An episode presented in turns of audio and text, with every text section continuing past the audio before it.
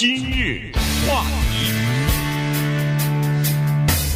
欢迎收听由钟讯和高宁为您主持的今日话题。在七月底的时候呢，这个柯达公司啊，一位董事会的成员，他在股票最高的时候呢，呃，出手了，呃，或者说是把一些手中的股票呢。作为慈善的捐款呢，捐出去了。呃，这个时机把握的是刚好是最高的那一天啊，所以呢，这个事情啊，呃，引起了证监会和国会有一些委员会的调查。呃，这个事儿呢，在美国还算一个事儿哈。在上个星期的时候呢，呃，各个媒体都在报道这件事情，所以我们把这个整个的情况跟大家来讲一讲，看看美国的这个呃，就是。慈善的捐款啊，你股东什么时候可以出售股票啊？呃，这个慈善捐款里边对个人有哪些好处啊？等等哈，它都有一些法律的规定，但有都有一些灰色的地带。所以呢，有很多人他就利用这个灰色的地带呢，来呃为自己可能是获得更多的好处。嗯，首先，如果大家关注这条新闻的话，我提醒呃大家一个问题，就是如果我告诉你说。制药这件事情是由柯达公司来做，你会不会觉得吃惊呢？呃，有的人可能还觉得挺可笑的啊，因为柯达公司呢，它以前是做电影的胶片，后来做一些比较低档的照相机。呃，对不起，我说低档呢，并不是贬低它，只是说，在真正的专业的玩照相机的人当中，人们不会拿柯达的照相机。呃，这就是说，它的市场就是走这种比较。廉价的市场，以前的胶卷嘛，咱们都说的是吧？胶卷是它的一大部分，但是它也做照相机啊，它也出品比较低档的照相机。它什么时候就开始制药了呢？呃，所以这件事情挺有趣的。在七月的时候呢，中旬、下旬的时候，川普总统做了这么的一个宣布，他说啊，他说我们美国政府呢要给柯达这家公司提供。七亿六千五百万美元的贷款，这个可不是一个小的数字啊！嗯，七亿多美元，让他帮忙生产一系列的药物的成分。这一系列的药物呢，都是针对新冠状病毒的，主要是这个原因。那当时他说的时候非常兴奋啊！我说的是川普总统，非常的兴奋。然后也有一些人觉得好像哎。美国在积极的寻找治疗，但是有没有人问这个问题？怎么会找到一个制胶卷的公司呢？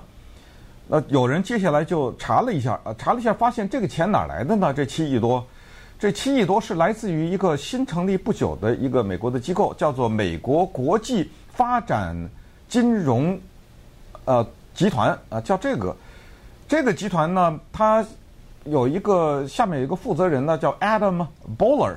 Adam Bowler 呢，再一查呢，他是川普总统的女婿，Kushner，在以前上学的时候的同宿舍的一个同学。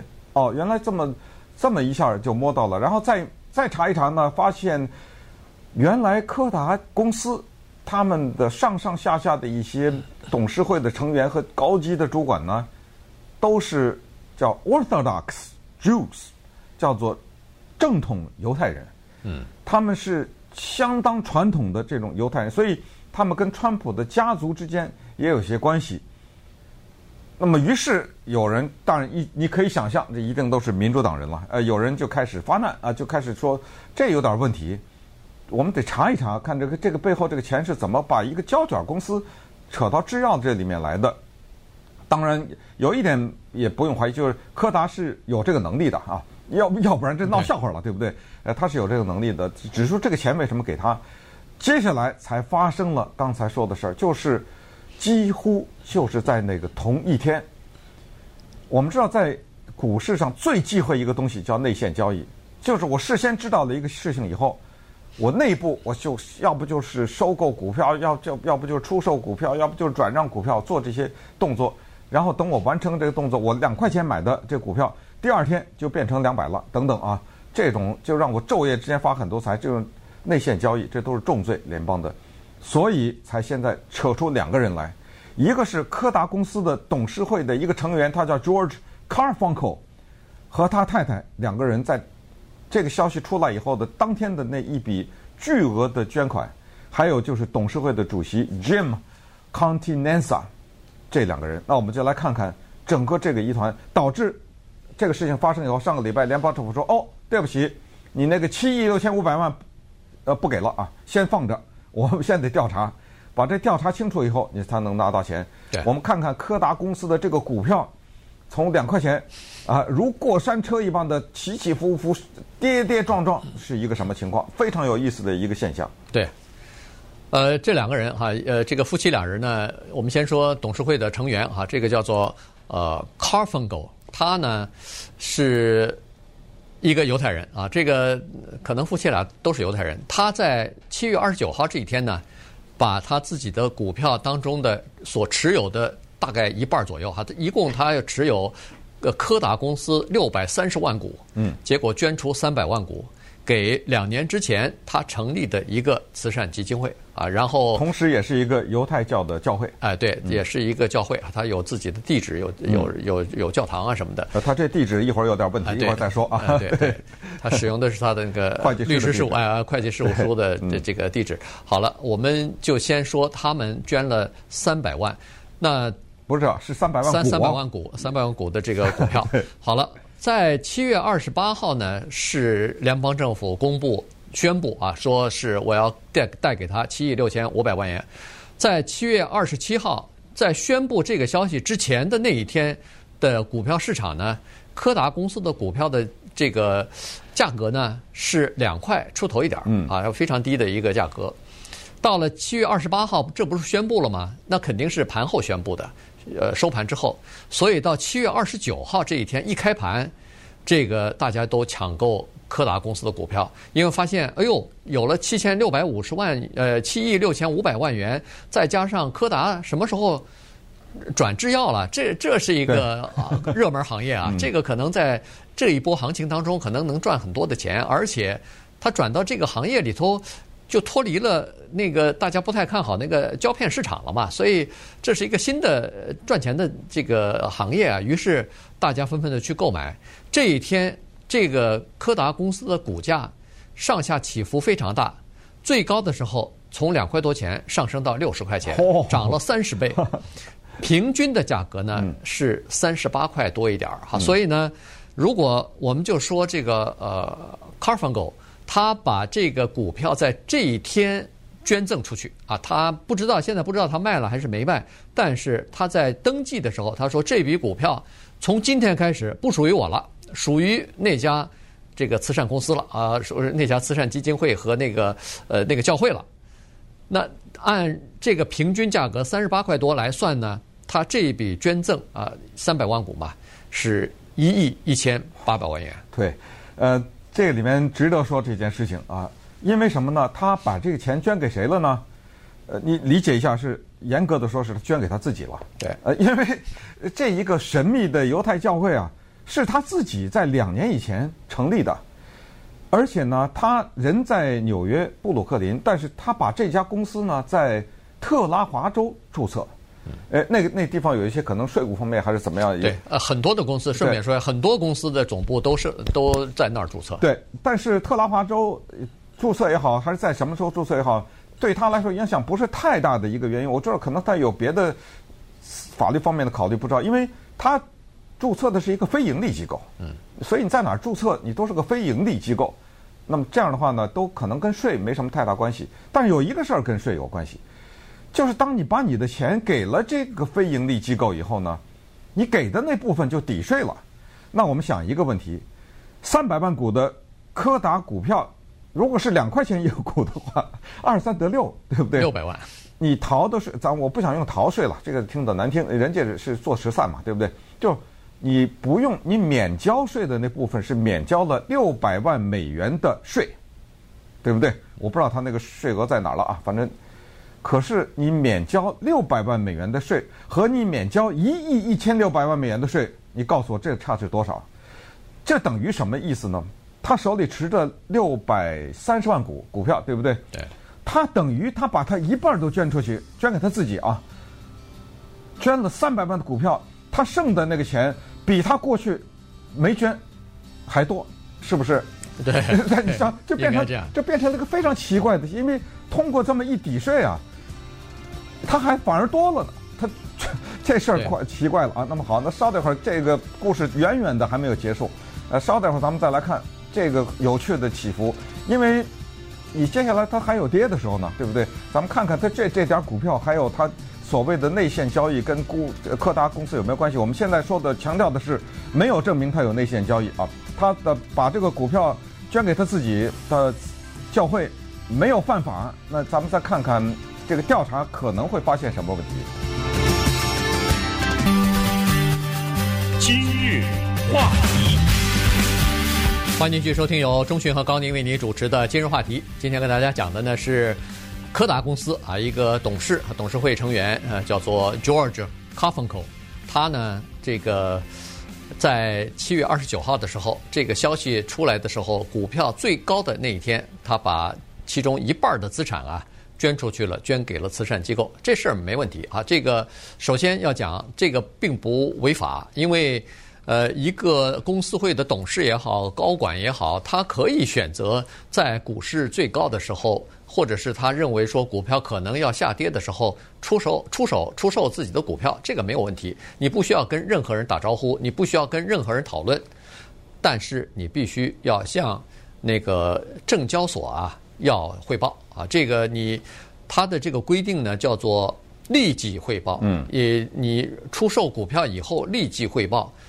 当然，这个立即你怎么理解呢？这个从现在的法庭文件上来看呢，他是在交易过后四天才向这个证官呃证交所去汇报的哈，证证券管理委员会。呃，但是呢，这个立即汇报呢。呃，有很多律师解释说，根据过往的三十五年的经验和惯例呢，应该是在两个交易日之内哈，所以呢，他在这方面可能有点儿有点儿打擦边球或者有点违规啊，就是逾期没有呃准时的汇报，这是第一点。第二呢，他并不违法的原因是说，他这个不是我利用了一个内线的消息把股票卖了，然后我自己获利了，他是把这个股票呢。等于是转手了，转给另外的一个人了。这奇怪的，呃，或者转给一个慈善的机构。那一般来说呢，对这个没有明确的规定，就是说利用内线消息把股票在最高点抛，就是转转让给这个慈善机构，或者是转让给其他的一些组织什么的，这个没有法律规定说是违法，或者或者说禁止这么做。原因就是说，你毕竟是做好事嘛，你这个不是为自己。但是问题，他这个情况呢比较特别，因为他涉及到两个方面，一个是他是捐款人，另外一个呢，他还是这个受款人。他这就这就稍微使得整个的问题开始复杂了。对，就我刚才说自己捐给自己了嘛，对不对？还是这个问题，自己捐给自己也不犯法，对不对？他简单的说，我成立了一个教会，我犯法吗？不犯法。我在 Delaware 登记犯法吗？不犯法。我用我的会计师当地址犯法吗？我的教会有没有开办学校？我的教会有没有从事宗教活动？你查呀，对不对？都没有犯法。其实今天我们说这个话题，一切的一切就是围绕着一个东西，叫时间，就是这个时机。呃，你怎么就选择？正好你你是不是有内线？你正好知道了，在全世界都不知道你要拿到七亿的时候，你是知道了，那他肯定知道嘛，对不对？那你就做了这些动作，是不是涉嫌内线交易？就是这么一个问题。那顺便呢，也提醒一下，就是相信大家可能也都知道，呃，犹太人呢，他们受了很多苦难，所以同时呢，在历史上也给了他们很多刻板的印象，其中之一是小气啊，呃，这个在西方的文学也好，呃，在很多的对他们的民间的描述也好呢，都有这种说法，说犹太人比较小气。呃，顺便说一下，中国人也是。被称为小气的族群啊，对、嗯、这些笑话也不少，没问题啊，我们开得起这些玩笑。可是我要告诉大家的就是，犹太人的凝聚力是超强，因为这个历史的原因不用说啊。所以当他们给自己的国家也好，以色列和给自己的团体和给自己的同胞捐款的时候，那是超级的大方的。在美国的历史上。那这种巨额的捐款是比比皆是，包括当年以色列建国的时候，他你说他那些飞机大炮对不对？对。呃，哪儿来的？包括我们都知道这种什么，大家都听过的，像 Sheldon Adelson 呃 Adelson 这种人开什么赌场的这种大亨啊，他一是七千万七千万的就捐呃捐给各种各样的犹太的组织，呃，帮助他的国家也好，或者帮助在美国的这犹太人也好，所以捐的款很大。但是再大呢，比起今天我们说那个一亿一千六百万这个三百万科达股来说，这也是相当可观的哈。这比较起来，这个据说是在这一类型的捐赠当中，有史以来是最大的，就是把一亿多捐给这么一个这么小的一个小小的犹太教的教会。呃，犹太教的教堂呢，它叫有个特殊的词汇叫 synagogue。